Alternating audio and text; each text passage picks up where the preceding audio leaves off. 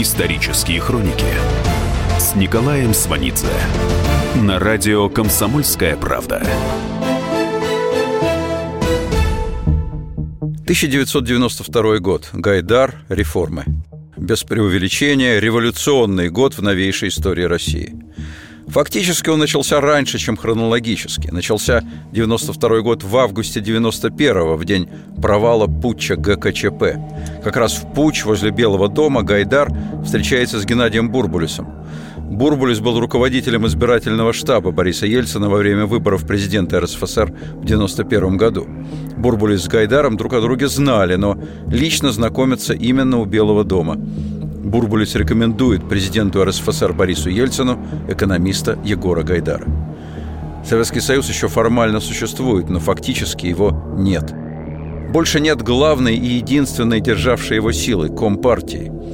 Последние годы перестройки роль Компартии была формальной, уже отменена шестая статья Конституции о руководящей роли партии, но провал путча поставил на КПСС крест – Ельцин 23 августа 1991 подписывает указ о приостановлении деятельности Компартии РСФСР.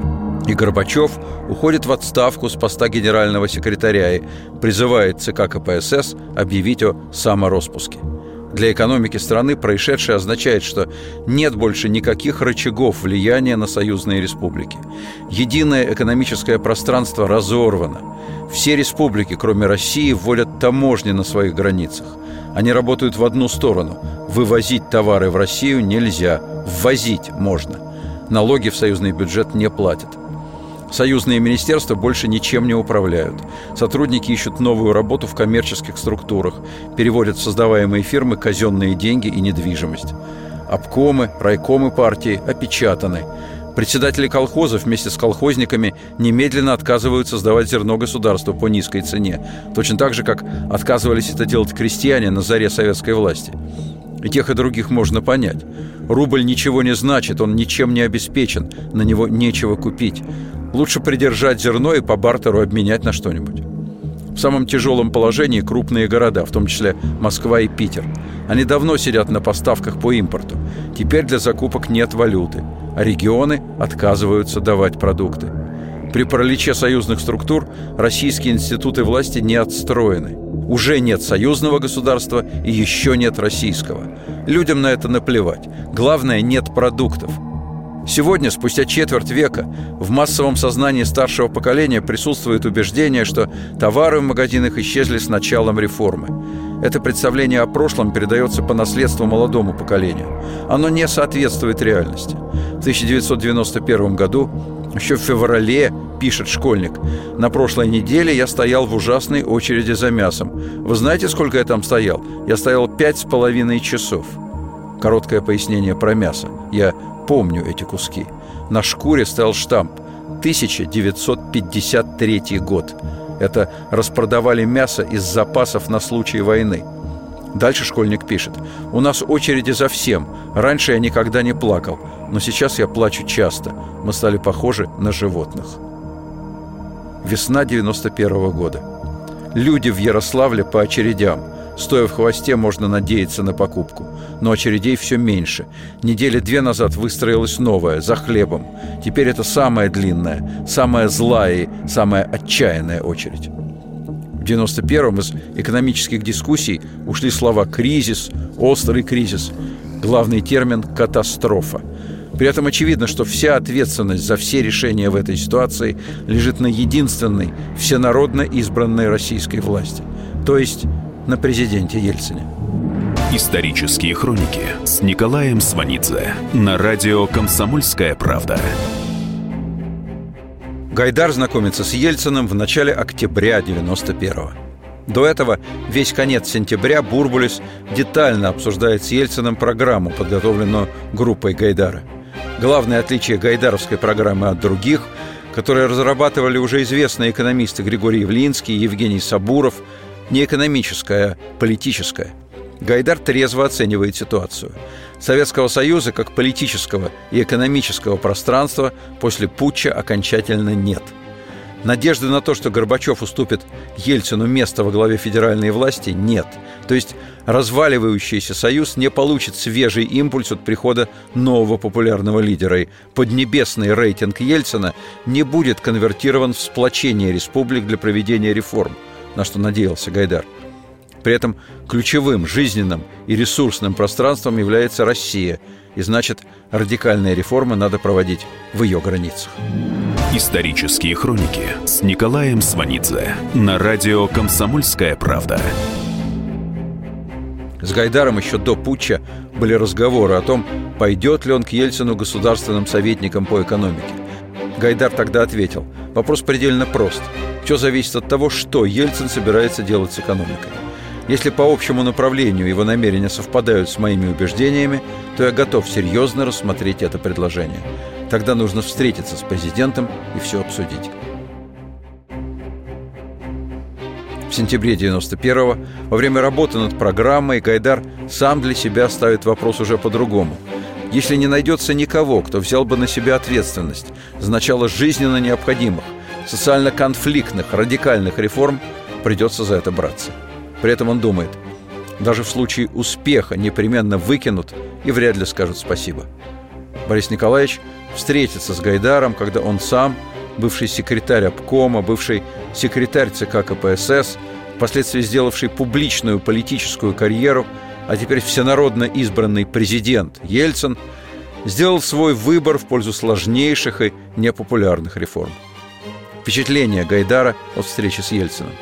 Отдает себе отчет в том, что происходит в стране – понимает огромный риск, связанный с началом реформ, готов взять на себя политическую ответственность за тяжелые реформы, хотя знает, что популярности это ему не прибавит. Это редчайший случай в российской истории. Такое совпадение первого лица в государстве и человека, отвечающего за экономические реформы. Про советские времена говорить не приходится – Председатель Совета Министров из условия находился в однозначно подчиненном положении, потому что реальная власть сосредоточена в руках партийного руководства, а точнее одного лица, которое и руководит экономикой по своему усмотрению и в соответствии с лоббистскими усилиями окружения. Предреволюционная Россия знала сильных премьеров, но взаимодействие между ними и первым лицом в критические моменты истории не сложилось. Это не случилось с сильным премьер-министром Витте и Николаем II. В 1905 на фоне революции Витте сумел склонить Николая к подписанию аналога Конституции и созданию Думы, что было неслыханно для самодержавия, давно назрело и перезрело. Николай в состоянии ужаса от революции дал добро модернизации политической системы, но благодарности к премьеру не испытал, не защитил его от жесточайших нападок, в том числе националистических, и с легким сердцем подписал его прошение об отставке. Первая дума еще не успела собраться, а Витте уже был в отставке. Примера Столыпина Николай II не ценил. Сначала он был раздражен намерением Столыпина смягчить законодательство в отношении еврейского населения. Потом Николай не видел исторического смысла в либеральной крестьянской реформе Столыпина, хотя и дал добро на ее начало – во время первой всероссийской переписи на вопрос о роде его занятий Николай ответил «хозяин земли русской». Ответ был искренний, и в силу этого Николай психологически глубоко был чужд идеи Столыпина обеспечить крестьян землей. Николай был сторонником общины, то есть боялся частной инициативы в крестьянской среде. Столыпин, в отличие от Николая, полагал, что человек со своей землей, домом, работающий, зарабатывающий, свободный – вот основа благополучия и социального спокойствия страны. Такой Столыпин видел великую Россию. Кстати, дед Егора Гайдара Аркадий Гайдар по линии матери Натальи Аркадьевны приходился родственником Михаилу Юрьевичу Лермонтову. В свою очередь, Петр Аркадьевич Столыпин также находился в родстве с Лермонтовым. Бабушка Лермонтова, Елизавета Алексеевна, была родной сестрой деда Столыпина, Дмитрия Алексеевича. По совокупности этих родственных обстоятельств Егору Гайдару было не уйти от судьбы. Исторические хроники с Николаем Сванидзе.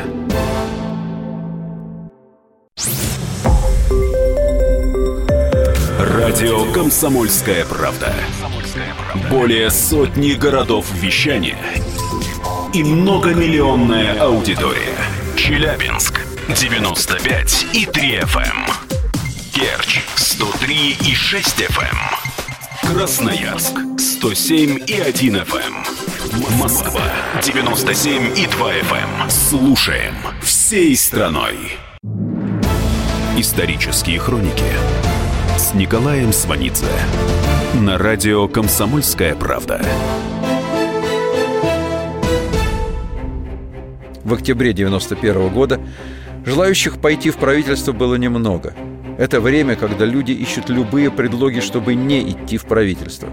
В конце октября Ельцин принимает решение лично возглавить правительство, то есть поддержать прикрыть своим авторитетом, рейтингом тех, кто будет осуществлять заведомо непопулярные реформы. Ельцин выступает на пятом съезде народных депутатов РСФСР. Излагает суть предлагаемых реформ. Либерализация цен, приватизация, земельная реформа, структурная реформа, весь этот невероятный выход из обломков советской системы. Ельцин говорит, что сам возглавит правительство. Просит дополнительных полномочий на время начала реформ. Ельцин получает поддержку съезда. Точнее, съезд с удовольствием отдает Ельцину всю ответственность. Исторические хроники с Николаем Сванидзе на радио «Комсомольская правда». Еще в 1990 году на вопрос в ЦИОМ, что ожидает страну в ближайшие месяцы, 70% ответили, что ждут ухудшения ситуации, 54% сочли, что в 91-м возможна экономическая катастрофа, 42% в 91-м ожидали голода, 51% перебоев в подаче воды и энергии. В 1991 году на вопрос о том, когда СССР выйдет из кризиса, 45,8% отвечали, что не раньше 2000 года, 12% считают, что никогда – 60% опрошенных считали, что главные проблемы советской экономики – дефицит, очереди, бедность. По тем же опросам, при всей трезвости этих оценок, люди категорически против либерализации цен. Во-первых, это естественно. Во-вторых, все ждут чуда от Ельцина, с которым связано недавнее ощущение победы. В-третьих, никто не думает, что за все годы советской власти и советской экономики надо долго и тяжело расплачиваться, и уж тем более никто не согласится, что платить надо лично ему.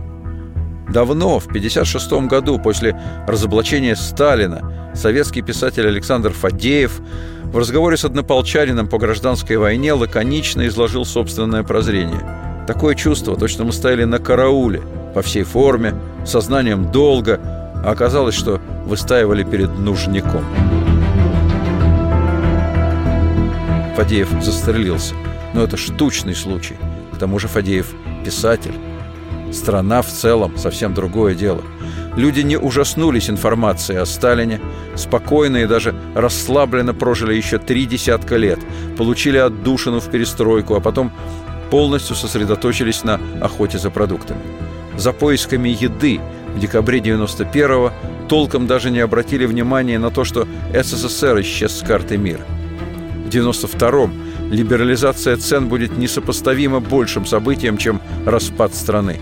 О распаде Союза заговорят, когда появятся продукты, когда страна пройдет самый тяжелый первый период реформ. На новом витке политической борьбы ей начнут морочить голову сказками про эффективность и мощь советского государства. Исторические хроники с Николаем Сванидзе на радио «Комсомольская правда». О том, что необходимо проводить либерализацию цен, то есть отпускать цены, летом и осенью 91-го говорили и глава Госбанка Геращенко, и зампред Кабинета министров СССР Щербаков, и академик Абалкин. Абалкин вспоминает, в начале октября 91-го находясь в Соединенных Штатах Америки, я встретился с господином Гринспеном, руководителем резервной системы США. Он спросил меня, понимаете ли вы, что остается всего несколько недель для того, чтобы предупредить финансовый крах? Я ответил, что по нашим оценкам этот срок измеряется двумя месяцами. Жесткие, но неэффективные меры уже опробованы напоследок последним правительством СССР, которое возглавлял Павлов – Весной 91-го было проведено значительное повышение цен на продукты. На мясо цены подняли в 2,6 раза, на колбасу в 3 раза, на хлеб в 3 раза. Но пустых денег на руках столько, что продукты сходу смяли и по новым ценам. Дальше опять тотальный дефицит. Более того, Неэффективные меры вызывали массовую ярость и обострили социальную ситуацию. К бастовавшим шахтерам прибавились забастовки в других отраслях. В декабре 91-го магазины совсем пустые. В очередях в ожидании прихода грузовика с молоком и хлебом уже не скандалят. Знаменитая хроника с драками в очередях – это 90-й год. В 91-м в декабре люди стоят молча. Цены отпустили 2 января 92 года. Плюс временно отменены пошлины на импорт, чтобы ускорить приход товаров в магазины. Цены отпустили на все, кроме хлеба, молока, спиртного, коммунальных услуг, транспорта и энергоносителей. Эти цены были фиксированно повышены. Освобожденные цены в январе шли и шли вверх. Продукты стали появляться на прилавках. В течение января цены выросли на 352%. Только тогда стало возможно покупать продукты в течение всего дня. В конце января подписан указ о свободе торговли. Начало свободной торговли выглядит совершенно неэстетично. Торгуют все, кто хочет, где хочет, чем хочет и по той цене, которая сложится. Торгуют бюджетники, те, кто никогда не торговал. Самые бойкие места в центре Москвы, у детского мира, у малого театра продают у кого что есть. По несколько пачек сигарет, консервы, водку, какую-то одежду, духи, мыло. Проблемы сохраняются с теми продуктами, цены на которые по-прежнему контролируются. С одной стороны, люди не желают роста цен на хлеб, молоко, сахар и подсолнечное масло. С другой стороны, звереют от их отсутствия. То есть хлеб и молоко – это факторы политические. Фиксированные цены на хлеб отменят в мае 92-го. До этого с хлебом большие проблемы – Колхозы, обладатели зерна, ждут свободных цен, чтобы заработать, и не отдают зерно. Целые области, богатые зерном, отказываются отгружать хлеб нуждающемуся центру – Уралу, Северо-Западу. Хотя это все равно не решило бы проблем. СССР не обеспечивал себя хлебом и закупал его на Западе, пока была валюта. Теперь валюты нет – Валютный кризис в стране таков, что с трудом удается погасить задолженность за фрахт судов, которые должны транспортировать ранее закупленное зерно из США и Канады.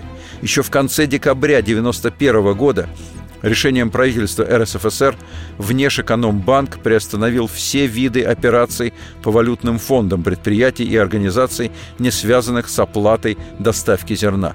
В связи с этим остро стоит вопрос о западных кредитах – но западных кредиторов интересует вопрос, кто после распада Союза будет отвечать по долгам СССР. На начало реформ Россия еще даже не является членом Международного валютного фонда, и от него пока нечего ждать. Про роль Запада в поддержке реформ Гайдар позже напишет. Стратегически в то время для Запада не было ничего важнее, чем помочь нам как можно быстрее преодолеть хаос, который был вполне сопоставим с проблемами, рожденными крахом Германии и Японии в мировой войне. Но беда была в том, что не оказалось лидера, способного выполнить организующую роль, подобную той, которую в послевоенный период сыграли в восстановлении Европы Труман и Маршалл. Запад в 1992 году переложил помощь России на чисто бюрократическую организацию – Международный валютный фонд. МВФ даст кредит в июле 1992 года. Он будет очень запоздалым. Денег, смешных по нынешним меркам, нескольких сот миллионов долларов, не было в самый тяжелый начальный период реформ. Столыпину и присниться не могло проведение аграрной реформы в условиях постсоветского 1992 года – совершенно новом государстве, без устойчивых государственных институтов, без местной власти, потому что ее всегда подменяли райком и партии, без банковской поддержки, при отсутствии цивилизованной системы кредитования. В 1992 году в России вообще нет права собственности на землю. Еще предстоит разработать, как после 75 лет советской власти выходить из колхозов и получать землю тем, кто готов вести хозяйство – это сложнее, чем выход из общины в 906-м. В советской деревне давно нет трезвых мужиков и молодежи. Она давно сбежала в города. Так что вообще непонятно, кто может поддержать реформы. Председатели колхозов, очевидно, не желают терять собственное положение. Но ждать, делать все поэтапно не позволяют обстоятельства. Так же, как нельзя было ждать с либерализацией цен. Гайдар пишет – до прихода в правительство оставались какие-то надежды, что может дела чуть лучше, чем кажется, что есть тайные подкожные резервы. Но нет, ничего нет. Все шансы на постепенность, относительную безболезненность реформ съедены экономической бездеятельностью предыдущей власти, еще Андроповым и окончательно Горбачевым. Если опять выжидать, будет экономическая, значит и политическая катастрофа, и гражданская война, то есть война всех против всех.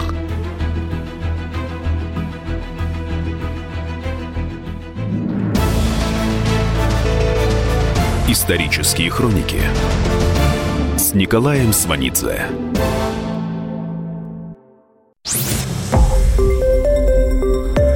Радио Комсомольская правда". Более сотни городов вещания и многомиллионная аудитория. Ставрополь 105 и 7 FM. Эм.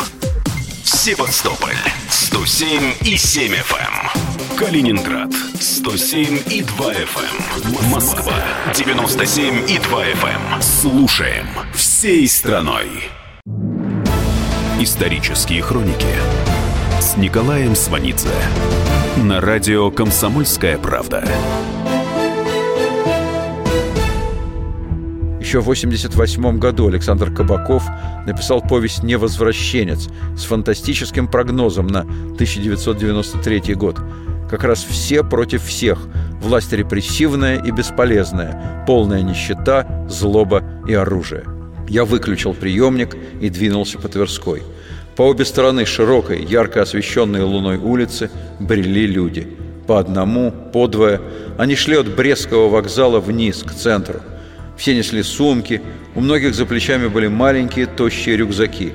Последняя – предвоенная мода. И полы многих шуб, курток, пальто также оттопыривались, как и у меня, а кое-кто нес калашников и вовсе по ночному времени открыто.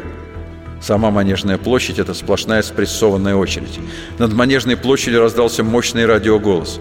К сведению господ ожидающих, сегодня в центральных рядах поступают в выдачу мясо яка по 70 талонов за килограмм, по 400 граммов на получающего, хлеб общегражданский по 10 талонов за килограмм, производство общего рынка по килограмму, сапоги женские зимние по 60 талонов, производство США всего 400 пар. Господа, соблюдайте очередь. Когда Столыпин говорил с думской трибуны о великих потрясениях, его фантазия министра внутренних дел едва ли могла нарисовать такую картину. Гайдар не только экономист, но и отличный историк, отчетливо представлял себе варианты близкого будущего в случае безответственной пассивности его правительства. Инфляцию, которая в СССР была скрытой, а теперь стала явной, после января три месяца удается удерживать на уровне 10% в месяц. Для 1992 года это удача. Спрогнозировать дальнейшую инфляцию невозможно. В разрез с бюджетной экономией правительства Гайдара бывшие союзные республики вовсю печатают рубли. Бывшие союзные республики начнут реформы позже, чем Россия. И вот эти пустые деньги от соседей, попадая в Россию, разгоняют инфляцию. Все усилия правительства Гайдара могут быть сведены на нет действиями любой республики и поэтому приходится ужесточать собственную бюджетную политику, чтобы компенсировать урон от соседей. Еще только предстоит ввести самостоятельный российский рубль. После либерализации цен зарплаты увеличиваются вслед за ценами. Но Гознак не выполняет указания правительства и не печатает вовремя новые деньги нового номинала. Не потому, что начальник Гознака Алексеев не исполнителен, а потому, что в начале 92-го полная путаница в законодательстве – и Алексеев не знает, кому он подчиняется – несуществующему уже Минфину СССР, вице-премьеру Гайдару или главе Верховного Совета Хасбулатову. А Хасбулатов вызвал Алексеева и устроил ему разнос, мол, инфляцию в стране разводите. В результате купюру большего номинала не напечатали. Из-за нехватки наличности массовая задержка с выплатой зарплат, пенсий – Кризис неплатежей нарастает. Людям нет дела до его причин. Цены высокие, деньги задерживают. Но к весне также становится очевидно, что голода, которого ждала вся страна, нет. Шок от освобождения цен пережит. Забастовки резко пошли на спад, и зиму пережили без отключения тепла и электроэнергии. Самое страшное позади. Оппоненты правительства сочли, что они могут начинать политическую борьбу. Исторические хроники с Николаем Сванидзе на радио «Комсомольская правда». Официально валить правительство Гайдара начнут в апреле 92-го на шестом съезде народных депутатов России, всего через три месяца после начала реформ. На самом деле раньше. Александр Рудской, получивший генерала за август 91-го, избранный вице-президентом в паре с суперпопулярным Ельциным, поддержавший программу Гайдара, еще до начала реформ позволяет себе назвать правительство «мальчиками в розовых штанишках» председатель Верховного Совета России Хасбулатов в конце января 92-го на встрече с итальянскими сенаторами говорит, что складывается такая ситуация, когда уже можно предложить президенту сменить практически недееспособное правительство. Хасбулатов делает это заявление на третьей неделе после либерализации цен, хотя ранее он поддержал Гайдаровскую программу. Это будет стандартной схемой поведения. Сначала поддержать, потом откреститься, заклеймить и постараться получить от этого максимум политических и материальных дивидендов. Главный инструмент в борьбе с правительством – популизм. Главный мотив шестого съезда народных депутатов – правительство погубило и продало Россию – доходит до анекдота. С трибуны съезда говорят, что за три месяца гайдаровских реформ резко упало деторождение – решено предписывать правительству снизить налоги, ограничить цены, повысить зарплаты. Кроме того, требует отправить правительство в отставку. Гайдар тут же за дверями зала заседаний собирает членов правительства. Они принимают решение о своей коллективной отставке, так как не могут проводить безответственную политику, которой требует съезд. Гайдар выходит на трибуну и заявляет об этом решении. Потом Гайдар напишет – навсегда запомнил возникшую в огромном зале паузу. Потом пошел гул и отказ принять отставку правительства, отказ брать на себя ответственность, переговоры и, наконец, принятие декларации съезда с общим одобрением курса реформ. Но сразу после съезда начинается разностороннее давление на президента Ельцина. Требуют создать в правительстве противовес гайдаровской команде. Гайдар вспоминает, что зима 91-92 года – время максимального напряжения и риска, вместе с тем стало периодом политической свободы маневра, отпущенной нам временем. После самого тяжелого начального периода реформ активизируются традиционные группы лоббирования. Прежде всего, старая советская отраслевая номенклатура.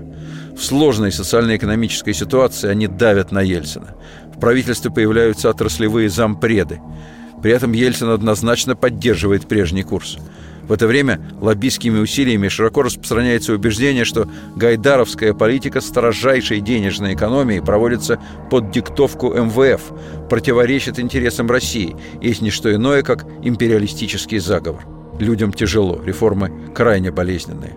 На этом фоне классическая советская демагогия о заговоре в очередной раз производит впечатление, укладывается в массовом сознании и сохраняется на годы вперед – на самом деле, разговоры о происках Запада – это популистский трюк заинтересованных лиц, который открывает возможности как в борьбе за власть, так и в борьбе за собственность.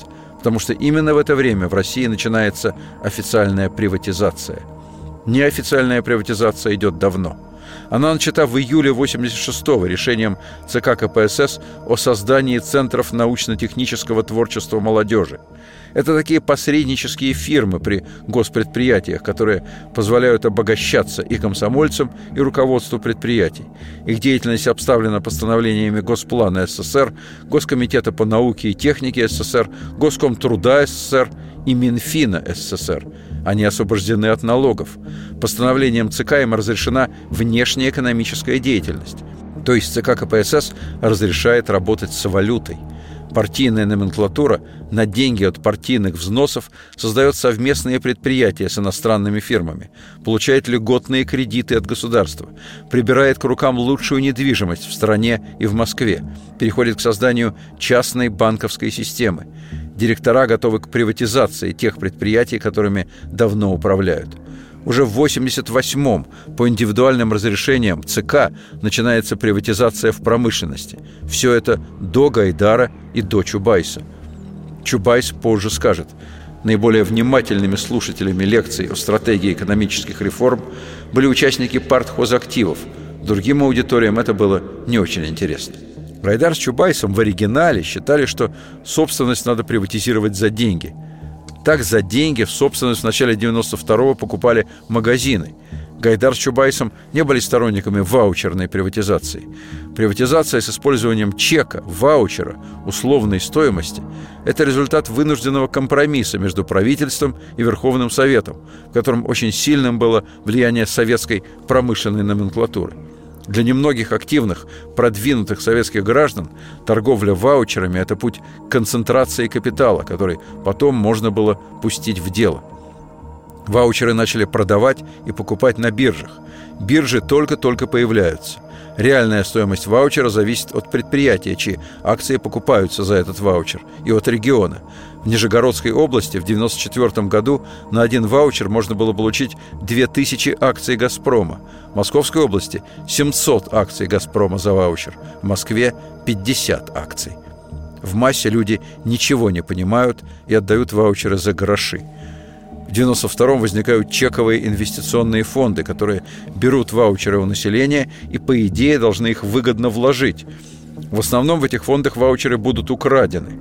Почти 40 миллионов ваучеров украдено. На них фонд покупал акции, а потом продавал их на баланс структур, которые контролировались влиятельными в регионе группировками. Эти группировки бывшая партийно-комсомольская власть, сошедшаяся с чистым криминалом. Государство в 92-м не в состоянии осуществлять контроль. Государство новое и слабое. Но ждать, пока возникнут и окрепнут новые государственные институты, нельзя, потому что советская экономическая система рухнула. СССР нет, КПСС нет.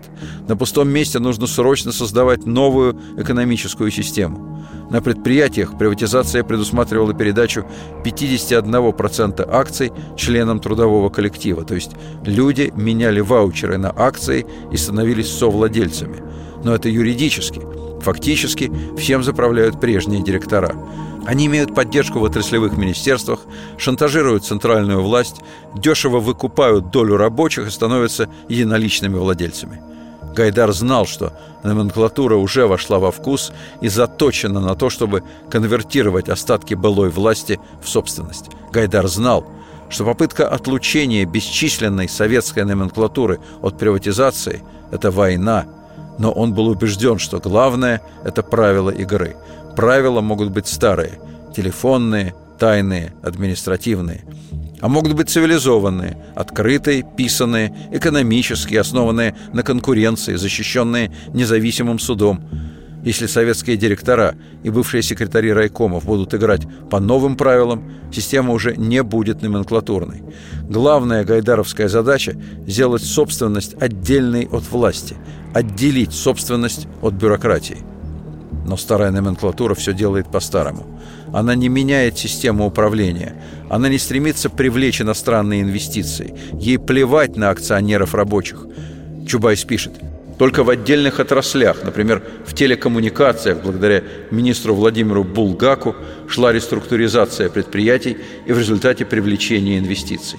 Без этого удивительного отраслевика-реформатора мы не имели бы современной мобильной телефонии и интернета в России то есть 92 по 97 активное сопротивление реформам, выжидание и только потом начало работы и реального управления собственностью. Это пять лет номенклатурного сопротивления, которые усилили тяжесть начала реформ и сформировали негативные отношения, оставили ощущение, что именно вследствие реформ все развалилось.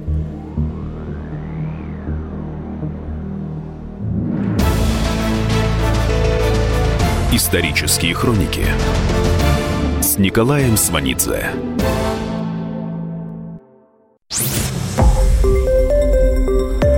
Радио «Комсомольская правда». Более сотни городов вещания и многомиллионная аудитория. Иркутск 91 и 5 FM. Эм. Красноярск 107 и 1 FM. Вологда 99 и 2 FM. Эм. Москва 97 и 2 FM. Эм. Слушаем всей страной. Исторические хроники с Николаем Сванидзе на радио Комсомольская правда. Гайдара не утвердят премьер-министром, фактически уберут в декабре 92 года на седьмом съезде народных депутатов – Накануне съезда Гайдар уходят люди из оппозиции, из директорского корпуса, из военно-промышленного комплекса. Обещают поддержку, если Гайдар введет в правительство их людей. Хотят ослабления бюджетной политики, то есть хотят денег. Гайдар не был романтиком, но он недооценил советскую власть. Старые советские кадры выросли в системе с извращенным, противоправным, коррупционным сознанием. Они выросли в системе тотального дефицита, когда власть – это доступ к материальным благам, недоступным другим.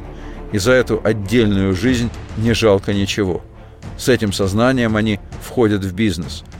Это сознание они транслируют следующему поколению. Это их главное напутствие следующему поколению. Гайдар этим людям противопоказан. Ельцин не смог сломить этот напор. Исторические хроники с Николаем Сванидзе на радио «Комсомольская правда». Самое горькое в истории Гайдара – это то, что реформы начала 90-х не приняла интеллигенция. Они не стали революцией интеллигентности. Они не стали революцией интеллигенции, которой принадлежал сам Гайдар. Этому есть рациональное объяснение – Интеллигенция в СССР со сталинских времен привилегированный слой, то есть значительная часть интеллигенции была уничтожена, а оставшаяся получила особый статус. Техническая интеллигенция, потому что работала на военно-промышленный корпус. В силу этого у нее хорошая зарплата, она на особом снабжении, с бронью от армии, работает в закрытых институтах, вплоть до проживания в отдельных закрытых городах. Гуманитарная интеллигенция так или иначе работала на идеологию – в научной среде бывали ближе или дальше от прямой идеологии, но все знали правила игры, соблюдали их и давно привыкли к ним. Еще по сталинской задумке интеллигенцию необходимо было максимально приблизить по доходам к номенклатуре и тем самым слить с ней. В оттепель в этой истории происходит сбой. Научно-техническая интеллигенция становится наиболее свободомыслящей, критически настроенной частью общества, но Фокус в том, что при этом она продолжает жить на деньги военно-промышленного комплекса, которые берутся от продажи нефти. Система крепко-накрепко повязала, прилепила к себе самую образованную, знающую, читающую часть общества. Обанкротившись сама, система лишила статуса, принадлежавшую ей интеллигенцию. В начале реформ у Гайдара не было денег на поддержание этого статуса. Это решило дело и сформировало отношения интеллигенция, за редкими исключениями, Гайдара не отстаивала. Занятно, что при самом негативном употреблении словосочетания «шоковая терапия» в России сохранилось на редкость теплое родственное отношение к чужому премьер-министру, человеку жесточайших либеральных убеждений, еще более жестких либеральных действий, к автору британской шоковой терапии Маргарет Тэтчер. Когда в 1993 году, уже после отставки Гайдара, Тэтчер приедет в Россию, Толпы людей будут с восторгом ее встречать, с придыханием говорить «железная леди» и даже кричать «Тэтчер в президенты». В реальности мы пережили шок, но от серьезной терапии отказались. В реальности мы пережили шок, но от серьезной терапии отказались. Привычно, по-советски, чем дальше, тем больше мы опять доверились государству. Оно и радо. Государство – это ведь конкретные люди на конкретных должностях, снизу доверху.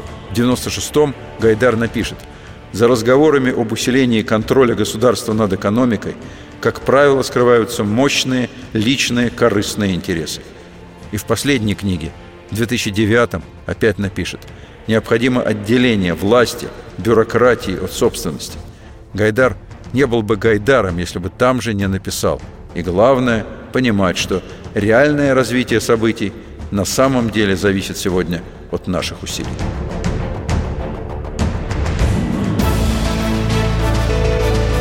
Исторические хроники с Николаем Сванидзе.